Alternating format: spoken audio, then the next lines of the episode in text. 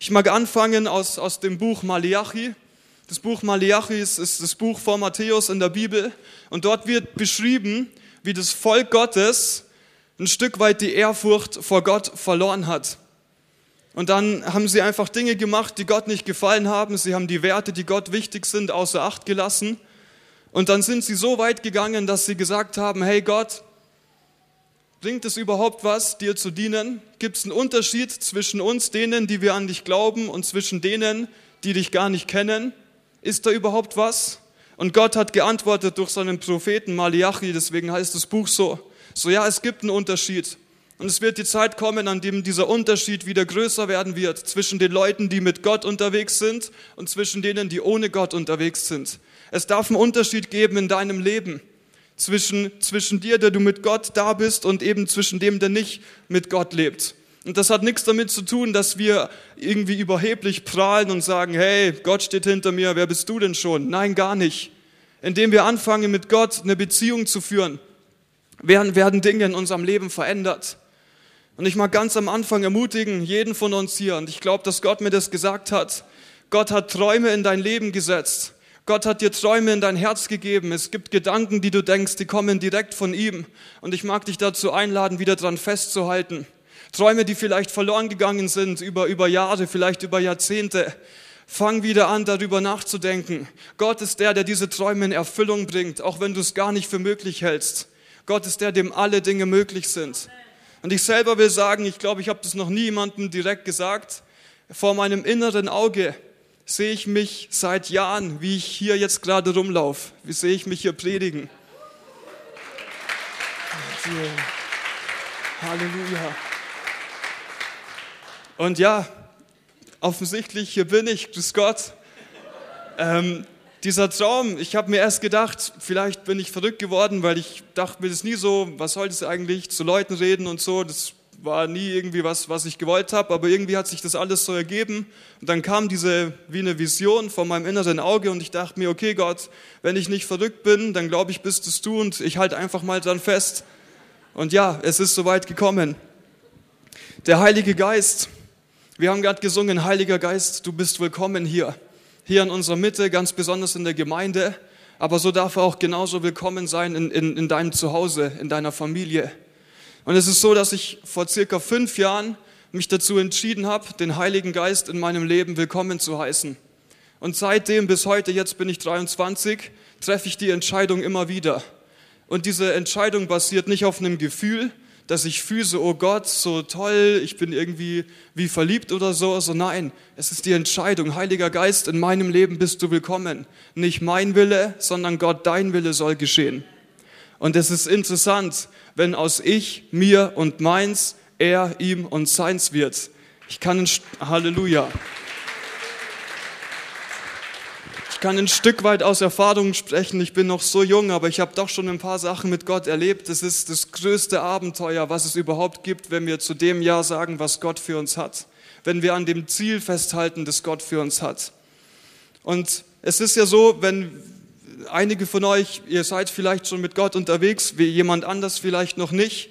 Ich merke, weil der Heilige Geist in meinem Leben willkommen ist, betrifft mich genau das, was in der Bibel steht und ich erlebe das in meinem Alltag. Jesus hat gesagt, er gibt uns einen Frieden, der unseren Verstand übersteigt. Und ich merke, ich habe diesen Frieden. Es ist nicht schön, was wir in den Nachrichten hören. Es ist nicht schön, was ständig im Radio läuft. Es sind meistens nur schlechte Nachrichten.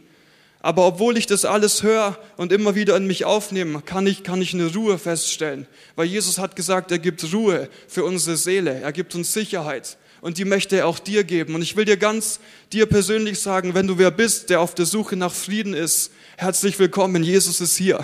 Gott lässt sich finden. Er ist da für dich und mag dir von Herzen gern geben, dass du beruhigt bist, dass du, dass du eine, einfach eine Ausrichtung haben kannst auf die Zukunft und, und ein Vertrauen darauf, dass er sich um dich kümmert. Das möchte Gott dir geben, das will Gott für dich. Yes.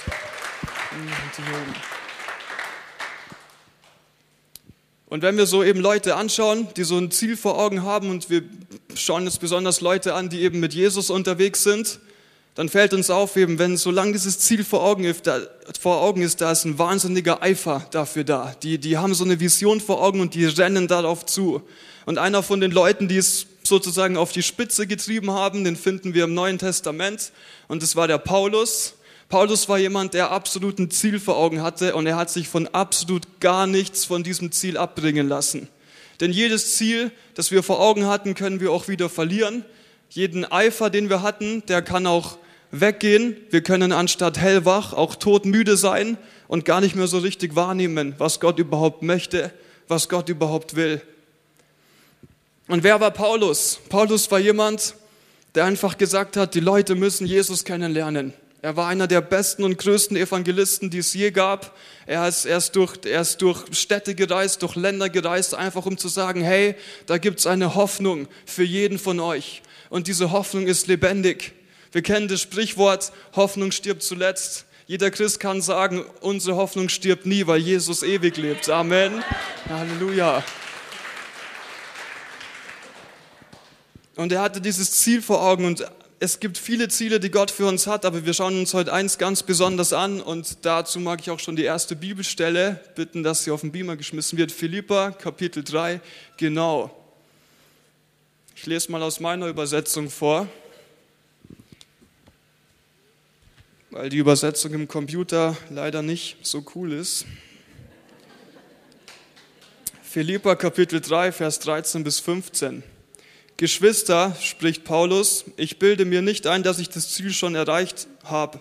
Eins aber tue ich, ich lasse das, was hinter mir liegt, bewusst zurück, konzentriere mich völlig auf das, was vor mir liegt. Ich laufe mit ganzer Kraft dem Ziel entgegen, um den Siegespreis zu bekommen. Dem Preis und aus was besteht der Preis? Der in der Teilhabe an der himmlischen Welt besteht, zu der uns Gott durch Jesus Christus berufen hat. Halleluja. Was ich jetzt machen möchte, ist einfach ein paar göttliche Gedanken streuen. Und diese Gedanken, die verändern unser Leben. Und ich kann von mir sagen, das verändert mein Leben die ganze Zeit. Dadurch, dass der Heilige Geist bei mir willkommen ist, ist mein Denken und deswegen auch mein Handeln total anders als bei der Zeit, wo ich noch ohne Gott unterwegs war. Und das Ding ist, was, was Paulus vor Augen hatte, er wusste, eines Tages wird der Zeitpunkt kommen, an dem ich mit Gott zusammen im Himmel bin, im Paradies. Wenn wir an den Gott glauben, der am Himmel thront, müssen wir auch glauben, dass der Himmel existiert, dass das, dass das Paradies ein realer Ort ist. Und bei dem, was ich jetzt gleich sag, wenn du sagst, ähm, ob mit mir noch alles klar ist, ich sage, ja, ich glaube schon. Wir haben, wir haben ein Stück weit Einsicht, wie es im Himmel aussehen wird. Es ist so, dass Johannes, jemand anders aus der Bibel, eine Offenbarung gekriegt hat und das Buch in der Bibel heißt sogar Offenbarung. Und Gott hat ihm Einsichten geschenkt, wie es mal sein wird, wenn wir bei Gott sind. Ich will dir einfach mal erzählen, wenn wir im Himmel sind zusammen mit Gott, dann sind wir an einem Ort, wo es keine Sonne mehr gibt und keinen Mond. Wer wird unser Licht sein? Gott selbst. Wir leben in der Ausstrahlung Gottes, völlig von ihm umgeben, von ihm eingenommen. Das ist, was uns lebendig macht. Wir brauchen keine Sonne und keinen Mond mehr. Der Himmel ist der Ort des Paradies, an dem es keine Trauer mehr gibt, kein Leid, keine Krankheit, kein Schmerz. Und ich bete so gern für Heilung. Ich würde fast schon sagen, schade, aber es ist ja, es ist ja gut, dass, dass die Krankheit nicht mehr ist. Darauf dürfen wir uns wirklich alle freuen. Der Himmel ist ein Ort, er ist durch und durch durchdringen von Gott, durchdrungen von Gott. Aber wir sind hier auf der Erde, wir sind hier da, wir leben hier und hier ist ja oft alles nicht so gut. Das Ding ist aber, wenn wir uns mehr vor Augen halten, dass wir eines Tages mal an diesen Ort kommen, fallen die Probleme, die wir halt gerade haben, nicht mehr so, nicht mehr so stark ins Gewicht. Wir wissen, hey, da gibt's eine Hoffnung für uns, die lebendig ist. Jesus wartet auf uns im Himmel. Okay, dann, dann, dann habe ich mal einen Eifer dafür. Dann ist es nicht so wichtig, was Leute über mich denken, was ihre Meinung über mein Leben ist. Ich kann sagen, hey, okay, die lachen mich aus, die reden schlecht über mich, vielleicht werde ich am Arbeitsplatz unterdrückt. Und ja, man kann dafür beten und Gott wird Wunder tun, dass es vom Arbeitgeber und, und bei der Meinung über dich läuft. Aber im Großen und Ganzen wenn das alles passiert, okay, der Tag wird kommen, an dem wir hier das letzte Mal ausatmen und erst im Himmel wieder einatmen, so wahr wir an Gott glauben. Und die Hoffnung dürfen wir vor uns halten die ganze Zeit. Der Himmel ist der Ort, wo, wo, wir, wo wir umgeben sind von Gott. Es, ist, es wird unfassbar gut sein. Gott selbst ist da. Jesus, der, der lebt und der lebt und der gibt und der gibt und der, der so viel mehr für dich hat als nur ein bisschen was. dann sind wir da in seiner Herrlichkeit. Und das heißt, dass wir uns aber Schätze sammeln sollen und dass wir, dass unser Schatz, um den es uns gehen soll, der soll nicht in dieser Welt hier sein. Denn in welcher Welt leben wir? Wir leben in einer gefallenen Welt. Die Welt hier ist voller Bosheit, voller Wut, voller Neid, voller Streit. Wir sehen es immer wieder und manchmal schauen wir auch mit Absicht weg. Leider ist es so. Aber wir sind hier umgeben und wir wissen, eines Tages, da kommt dieser Tag, es ist vorbei und ich bin direkt, direkt bei Gott. Und wir wissen von dem Himmel, wir glauben daran und wir sehen auch ganz offensichtlich, dass wir gerade auf der Welt sind. So ist es ja, oder? Wir sind hier am Leben. Was aber leider nicht so oft gesagt wird, und da mag ich auch jetzt kurz eine Betonung drauf legen, dass es auch noch einen dritten Ort gibt, der genauso real ist wie die Himmel, wie der Himmel und die Erde, auf der wir uns gerade befinden. Und das ist die sogenannte Hölle. Was ist die Hölle? Die Hölle ist kein schlechtes Märchen. Die Hölle ist einfach ein Ort, an dem wir hingelangen, wenn wir während der Zeit, die wir hier auf der Erde haben, keine Entscheidung für Jesus getroffen haben. Und wir sagen, ja, was ist das? Das hat doch die Kirche damals benutzt, um Leute zu unterdrücken. Deswegen haben die solche Dinge gesagt. Aber ich habe mal ein bisschen drüber nachgedacht und gelesen, was, was über die Hölle in der Bibel steht. Und da ist mir aufgefallen, wenn du am Ende von deinem Leben, bis zum Ende von deinem Leben dich mit deinem Vater Gott nicht versöhnt hast, ist es das natürliche Resultat davon, dass du auch keine Gemeinschaft mit ihm hast. Und diese Gemeinschaft, die nicht vorhanden ist, büßt du und, und badest du aus und wirst du für immer sein, getrennt von Gott an dem Ort namens Hölle. Und Jesus hat gesagt, was ist die Hölle? Es ist der Ort, an dem das Weinen und das Zähneknirschen ist. Es ist der Ort, an dem der Wurm nicht aufhört zu nagen. Und einmal hat Jesus davon erzählt, wie er jemanden getroffen hat, der in die Hölle gekommen ist. Er hat seinen letzten Atemzug hier auf der Erde gemacht und hat festgestellt, dass er in der Hölle aufgewacht ist. Und das heißt, er war in der Hölle, er war da und von dort aus, wo er war, getrennt von Gott, konnte er rüberschauen ins Paradies, an dem Ort, an dem wir, jeder, der sich zu Jesus bekennt, solange wir auf der Erde sind, für immer sein dürfen. Und er konnte da drüber schauen und er hat gesagt, er hat Abraham gesehen und meinte, hey, kannst du jemanden bitten, dass er, dass er seinen Finger in Wasser taucht und rüberkommt zu mir in die Hölle, um seinen Finger auf meine Zunge zu legen, damit ich wenigstens ein bisschen Abkühlung habe. Und Abraham hat geantwortet, nein, zwischen dir, der du in der Hölle bist, und zwischen uns, die wir am Himmel sind, da ist eine Schlucht, die unüberwindbar ist. Du wirst niemals über die Schlucht kommen. Und Leute, das ist heftig. Das ist richtig heftig. Wir kennen dieses Beispiel vielleicht für uns Jungs. Wir sehen, wenn wir durch die Stadt gehen, dieses Steak, das wir essen wollen. Und weil wir aber kein Geld dabei haben, klopfen wir nur an die Scheibe und merken, nein, ich, ich bekomme dieses Steak nicht. Für euch Frauen, bei euch ist es der Schuh hinterm Schaufenster.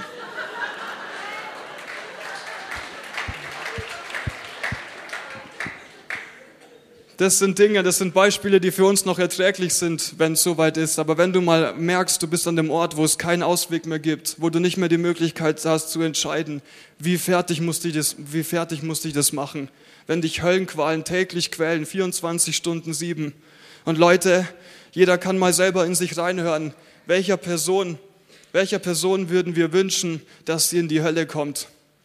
Welcher Person würden wir wünschen, dass wir sagen, hey, weißt du was, ich habe zwar meinen Schatz gefunden, das ist Jesus. Und weil, weil er mein Retter ist, bin ich im Himmel. Aber beim Nachbarn, was willst du denn schon? Wie schade wäre das? Ich möchte mit dem, was ich heute sage, auch ein bisschen ermutigen, so hey, mach dir ein bisschen bewusst, dass dein Leben hier auf der Erde echt begrenzt ist. Die Tage von unserem Leben sind gezählt. Die Tage sind gezählt. Wir haben, wir haben nicht viel Zeit. Verglichen zur Ewigkeit sind wir hier nur, nur ein Hauch, steht in den Psalmen. Wir sind Milliarden mal Milliarden mal Milliarden mal Milliarden Jahre in der Ewigkeit. Aber hier nur 70, 80, 90, 100 Jahre.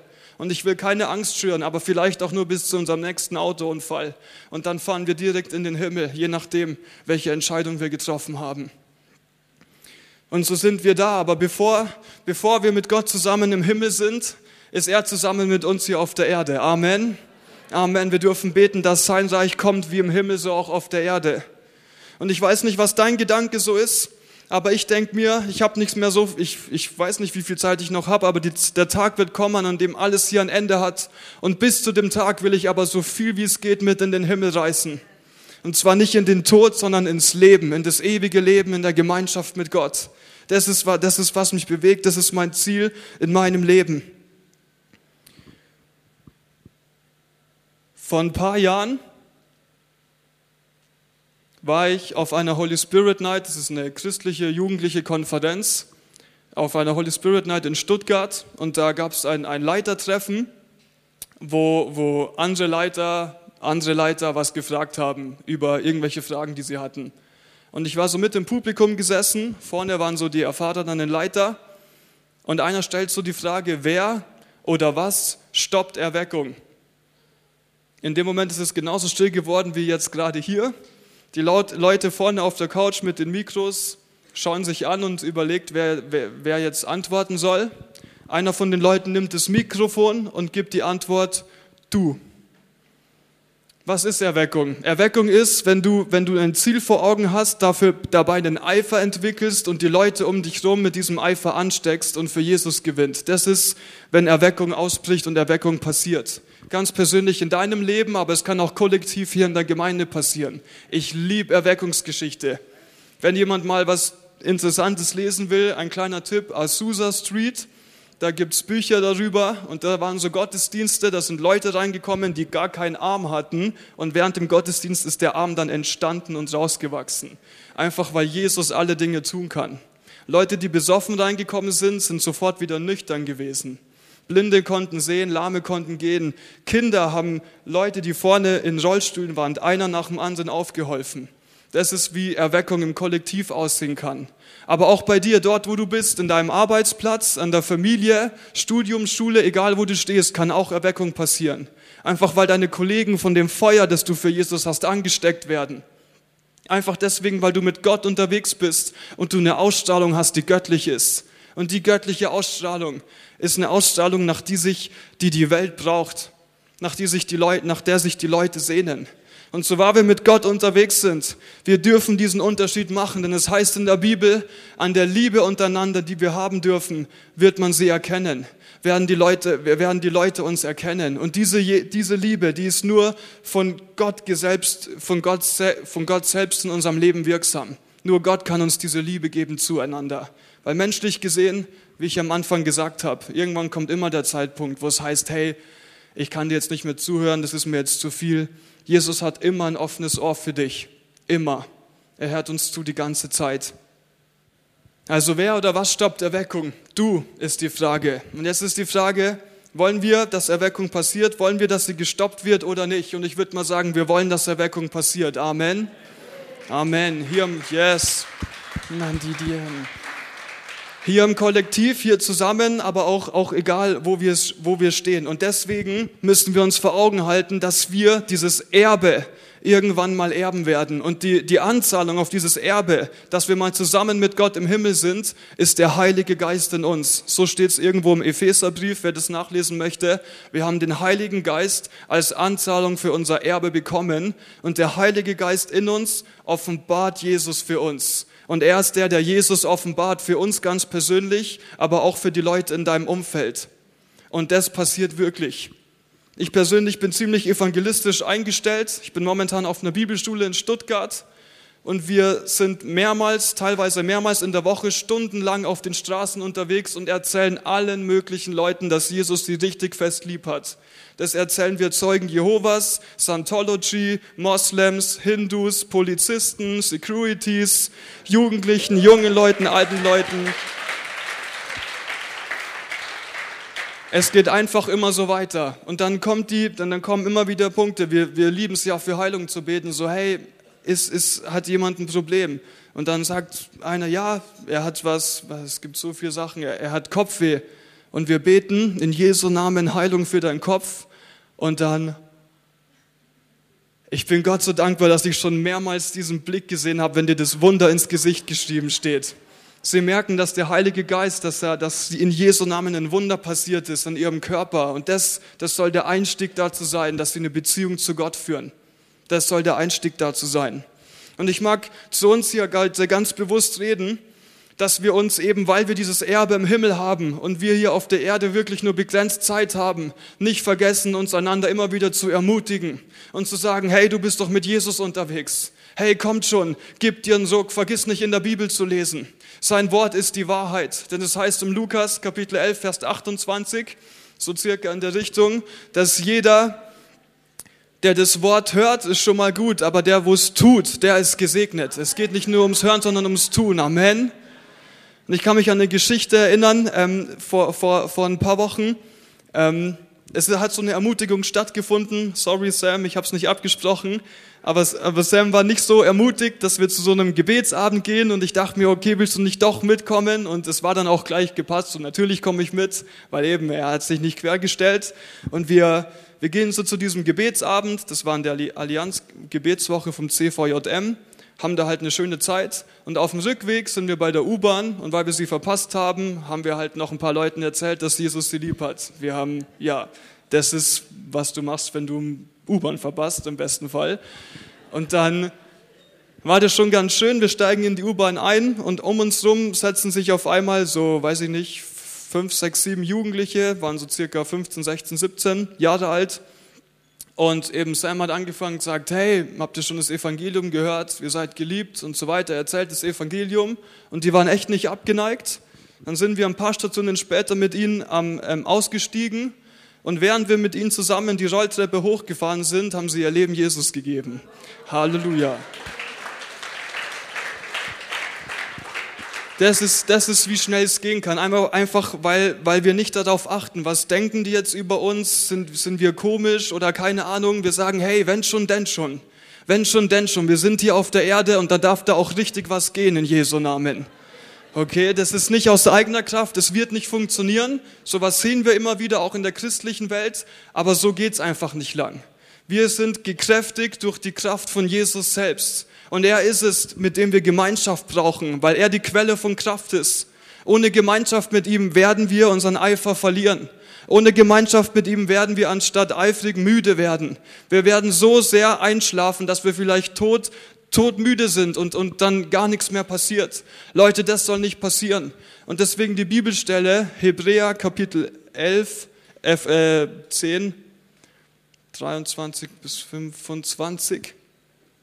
Ferner wollen wir unbeirrbar an der Hoffnung festhalten, zu der wir uns bekennen. Die lebendige Hoffnung. Gott wartet auf uns, er hat ein Erbe für uns im Himmel, denn Gott ist treu und hält, was er zugesagt hat. Und weil wir auch füreinander verantwortlich sind, wollen wir uns gegenseitig dazu anspornen, einander Liebe zu erweisen und Gutes zu tun. Amen. Amen. Deshalb ist es wichtig, dass wir uns in Zusammenkünften nicht fernbleiben. Damit ist vor allem diese Gemeinschaft hier gemeint geht es noch ein zweit genau, wenn einige, wie einige sich das angewöhnt haben, sondern dass wir einander ermutigen und das umso mehr, als wir selbst feststellen können, der Tag näher rückt, an dem der Herr wiederkommt.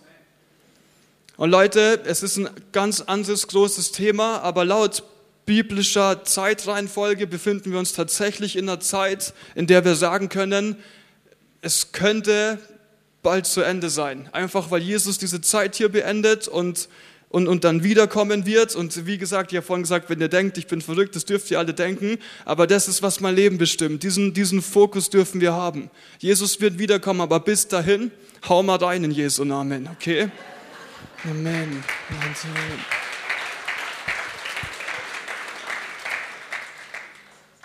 Dann noch zu dem Thema, es gibt, es gibt ja auch noch den Teufel, über den ab und zu mal gesprochen wird. Wer ist der Teufel? Er ist, er ist nicht auf der gleichen Höhe wie Gott. Wenn Gott hier oben ist, dann ist der Teufel ganz da unten. Amen. Und das Einzige, was er versucht, ist, dass er, dass er den Bereich, den wir ihm geben, auch so richtig durcheinander bringt. Denn was er für Namen hat, ist der Name Widersacher, Versucher, Fresser. Er ist der Vater der Lüge, der Vater der Lügner. Er will dir immer eins sagen, das bringt nichts, das, das macht es eh nicht. Und weißt du was, bleib auf deiner Couch und beweg dich bloß nicht nach draußen. Weil wenn du deinen Mund aufmachst, dann gehen die Leute, anstatt dass sie bei dir bleiben. Das ist so ein Blödsinn. Das ist nicht die Wahrheit. Jesus liebt uns und er gibt uns Autorität in seinem Namen, dass wir Licht sind in dieser Welt, dass wir Leute sind, die aufstehen und einander ermutigen. Und zu diesem Schatz im Himmel, Jesus hat gesagt, wir sollen uns Schätze im Himmel, im Himmel sammeln. Und nur mal so, wenn wir den Schatz hier auf der Erde haben, in dieser irdischen Welt, in Form von materiellen Dingen, dann ist uns ganz klar, dieser Schatz, er wird kaputt gehen. Er verrostet, er kann uns vielleicht sogar geklaut werden. Wenn wir unseren Schatz, unser Herz aber im Himmel haben, befindet sich unser Schatz an dem sichersten Ort, den es gibt und kann nicht geklaut werden. Er geht nicht kaputt. Es geht darum, unseren Schatz im Himmel zu haben. Da soll unser Herz sein, das sagt Jesus. Und jedes Mal, wenn wir anstatt böse reagieren, eben das Böse mit Guten bekämpfen und sagen, hey, ich bete für dich. Jedes Mal, wenn wir anstatt einander zu verfluchen, einander segnen, sammeln wir uns Schätze im Himmel. Und da oben, wenn wir mal unser Erbe in Anspruch nehmen, da, da wird dieser Lohn auf uns warten, in der ewigen Gemeinschaft mit Gott. Halleluja. Ich mag euch schon bitten, dass der Maxi nach vorne kommt, darfst du ein bisschen Melodie spielen. Ich liebe Musik. Gott hat Musik erfunden. Und was wir heute, ah ja, ihr dürft klatschen, Jesus.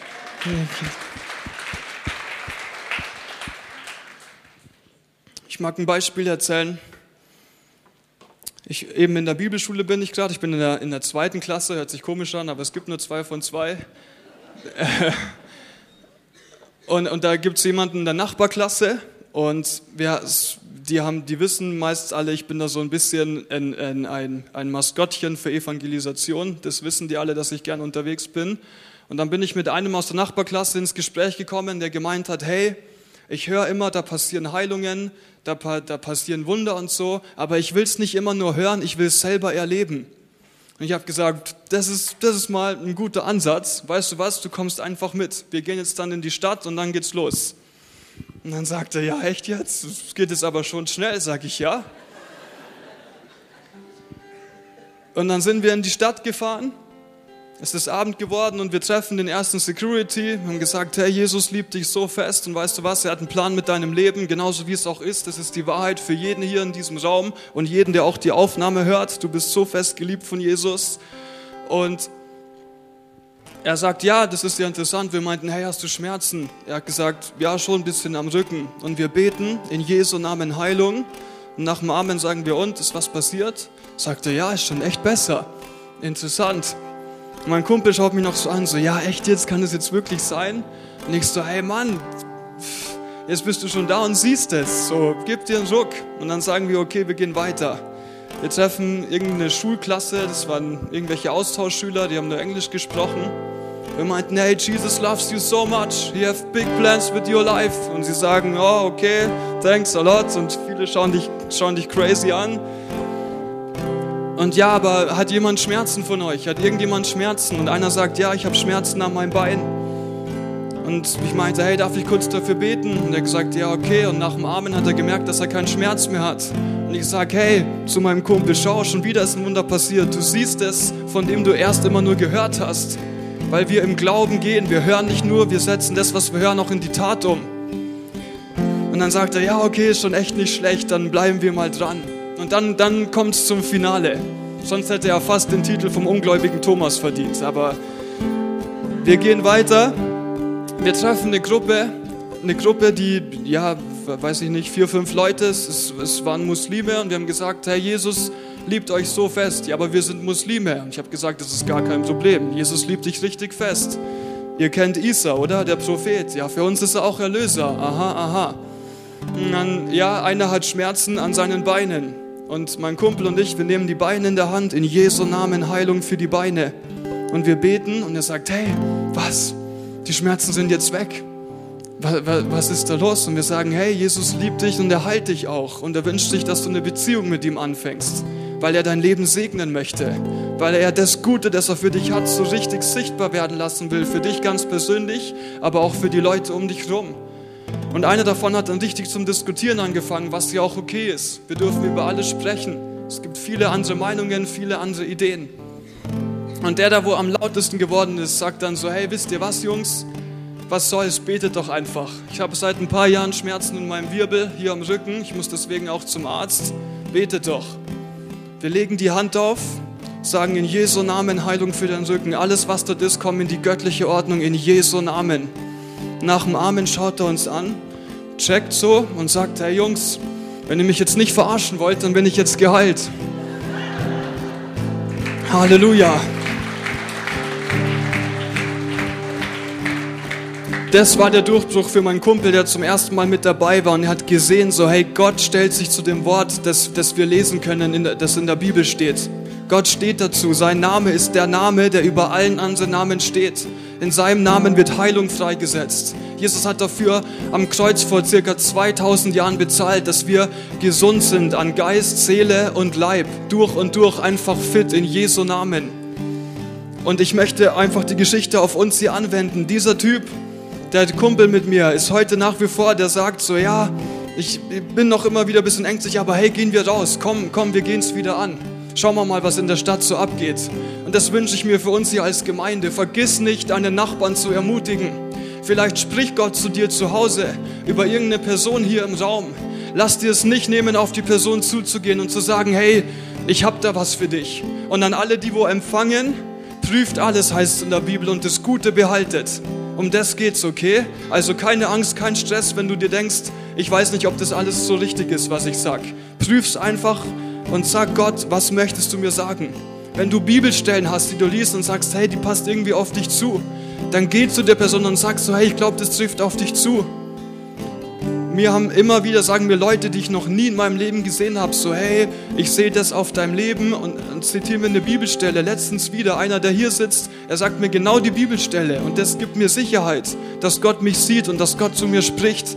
Und das passiert auch mit deinem Leben, denn Gott sieht dich, Gott hört dich, er weiß von dir Bescheid, er will dein Leben verändern, er will dein Leben bereichern, er will dich segnen mit jedem Segen der himmlischen Welt. Er will, dass sein Reich kommt wie im Himmel, so in deinem Alltag. Egal wo du stehst, egal wo du bleibst. Er ist der, der dir Lebensqualität geben möchte, die so gut ist, dass es schon fast zu schön ist, um wahr zu sein. Einfach weil Gott ist, kann er das. Er kann das über auf unserem Natürlichen sein. Er ist der Gott, der das, was wir für unmöglich halten, möglich macht. Er ist der Gott, der Träume in unseren Herzen lebt. Halleluja. Er ist der Gott, um den es geht. So lasst uns an der Perspektive festhalten, an dieser Perspektive, die uns von Gott selbst gegeben ist. Wir lesen in der Bibel immer wieder, haltet euch vor Augen die lebendige Hoffnung, die wir haben. Haltet an dem Bekenntnis fest. Aber dazu ist es eben wichtig, an dieser Gemeinschaft nicht nur hier dran zu bleiben, sondern in deinem stillen Kämmerlein. Matthäus Kapitel 6, Vers 6. Geh in dein stilles Kämmerlein. Der Gott, der im Verborgenen sieht, wird dir ein Belohner sein. Er ist bei dir in deinem Zimmer, wo es ganz unspektakulär, ohne Bühnenlicht aus, aussieht. Er ist bei dir da die ganze Zeit und er will dir Kraft, Kraft geben und Kraft und Kraft. Weil aus eigener Kraft kannst du nicht an dem Bekenntnis, das du vielleicht irgendwann mal abgegeben hast für Jesus, kannst du nicht festhalten. Und für diese Erweckung, dass Erweckung passiert, Leute, das ist, was die Welt braucht. Dazu brauchen wir kein Mikrofon, dazu brauchen wir auch keine Bühne, dazu brauchen wir kein Bühnenlicht. Dort, wo du stehst, da darf was gehen in Jesu Namen. Halleluja.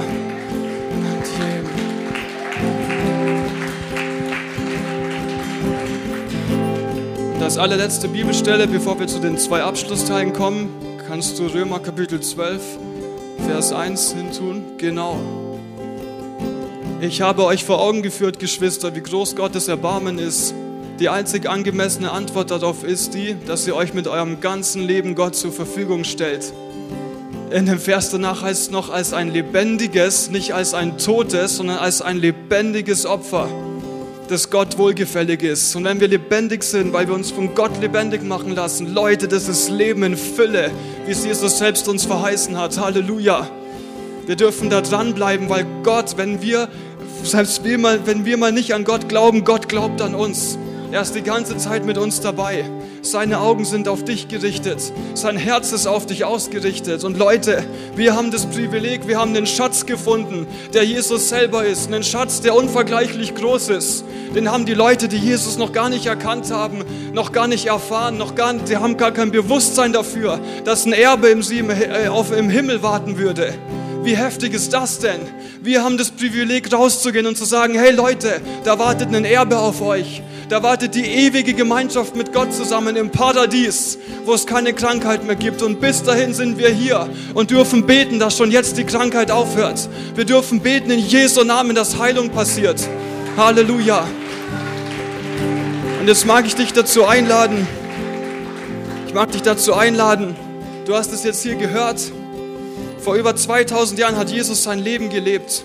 Und am Ende von seinem Leben hier auf der Erde hat er sich kreuzigen lassen. Er hat sich auspeitschen lassen. Er hat sich so sehr die Furchen in den Rücken treiben lassen, dass ihm die Hautfetzen vom Rücken abgehangen sind. Es heißt in den Psalmen, dass ihm sein Bart zerzaust wurde. Es heißt, dass er, dass er fertig war bis zur Entstellung und das hat er für dich gemacht. Das hat er für uns gemacht. Das ist Liebe. Keine Liebe ist größer als die von einem Freund, der, der sein Leben für seine Freunde hingibt. Und das hat Jesus für uns getan.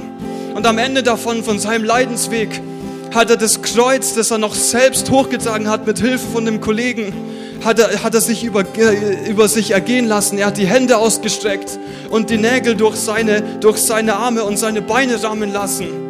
Bis er da gehangen ist am Kreuz, total entstellt. Das Blut ist ihm runtergetropft. Er war total fertig. Und alles im Bewusstsein dafür, da wartet eine Hoffnung auf ihn die im Himmel ist. Denn er will zusammen mit seinem Vater im Himmel sein. Und dort, wo er jetzt im Himmel ist, wo er uns vorausgegangen ist, da, da bereitete er Wohnung für, Wohnungen für uns vor, in denen wir einziehen dürfen, wenn wir ihn annehmen. Die Wohnungen sind für uns vorbereitet.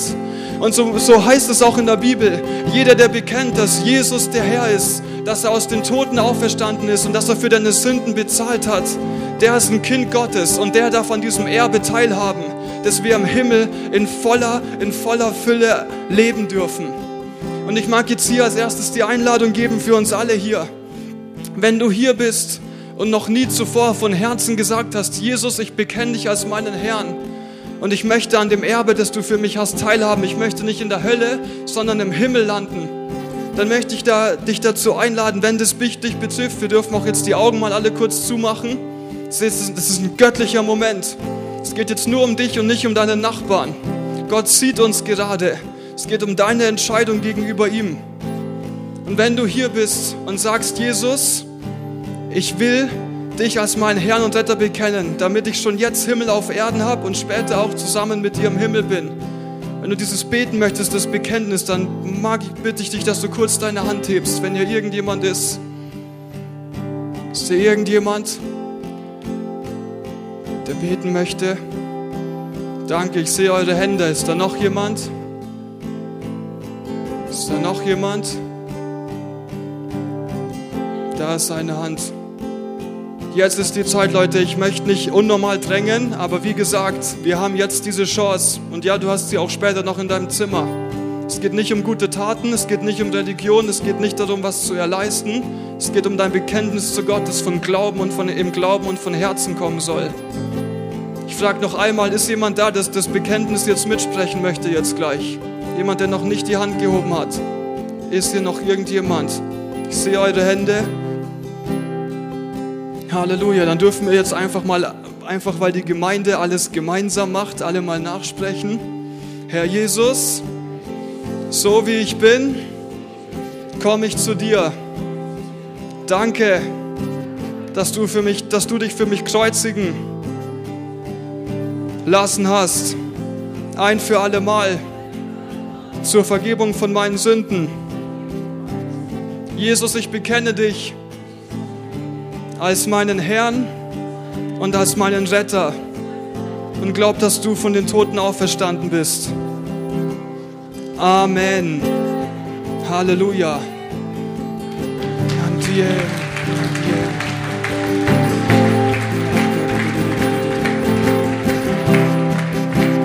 Und Leute, ob ihr das jetzt gefühlt habt, das kann gut sein. Wir erleben das immer wieder, dass Leute merken, sie haben jetzt dieses Zeugnis, ich bin ein Kind Gottes, denn das bist du. Jeder, der das Bekenntnis von Herzen spricht, der ist ein Kind Gottes. Wir sind neu in die Beziehung zurückversetzt, die wir am Anfang im Garten Eden hatten. Und du, auch so unspektakulär, wie es sich jetzt auch vielleicht für dich angefühlt hast, wir werden uns wiedersehen, wenn nicht hier nochmal auf jeden Fall im Himmel. Leute, da werden wir uns sehen und wir dürfen Spaß miteinander haben. Wir dürfen Gott feiern, mit dem wir hier jetzt schon anfangen dürfen auf der Erde. Und jetzt zum zweiten Teil, dem abschließenden Teil von heute. Feuer, das wir für Jesus haben, kann weniger werden.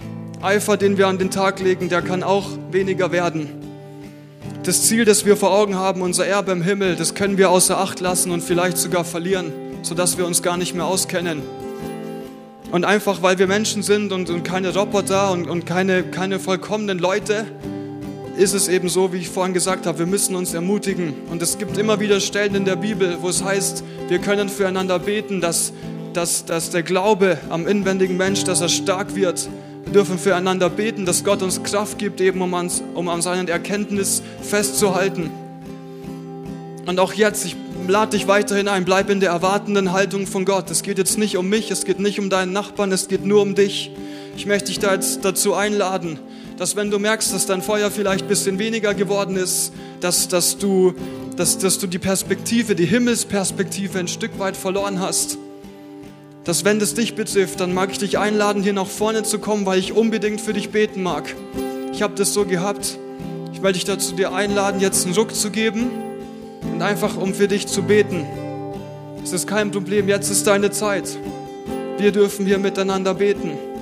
Ich möchte beten auch, dass Gott dir neue Dinge einfach in, ins Herz offenbart. Es geht nicht nur darum, wenn du was verloren hast, sondern eben darum auch, dass Gott dir was gibt. Wenn wir füreinander beten, werden Dinge freigesetzt. Das passiert, das ist die Lehre von der Handauflegung in der Bibel. Wenn das irgendjemand ist, hat hier jemand jetzt gerade Lust vorzukommen? Come on. Come on.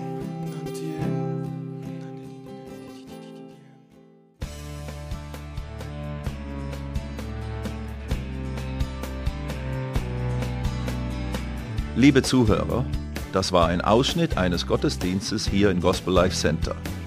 Auf unserer Website www.gospellifecenter.de können Sie die Notizen für diese und andere Predigten nachlesen und sich über die Arbeit von Gospel Life Center informieren. Wir wünschen Ihnen Gottes Segen.